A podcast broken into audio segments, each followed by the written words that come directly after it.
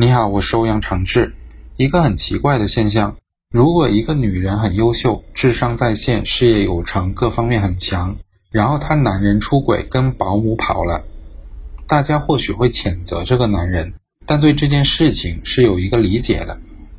我刚说开头，你就已经铺满剧情，男人整个的内心活动，你都能脑补个七七八八，甚至你会觉得这种事本该如此，情有可原。但如果性别反过来呢？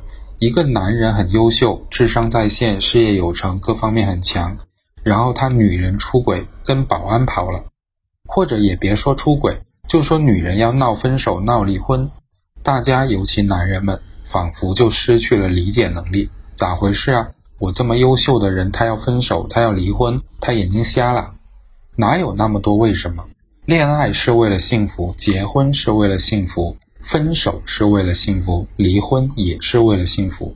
你优秀未必有给到他幸福，未必有给到他想要的幸福，甚至有可能你的优秀恰恰注定牺牲他的幸福，仅此而已，男女通用。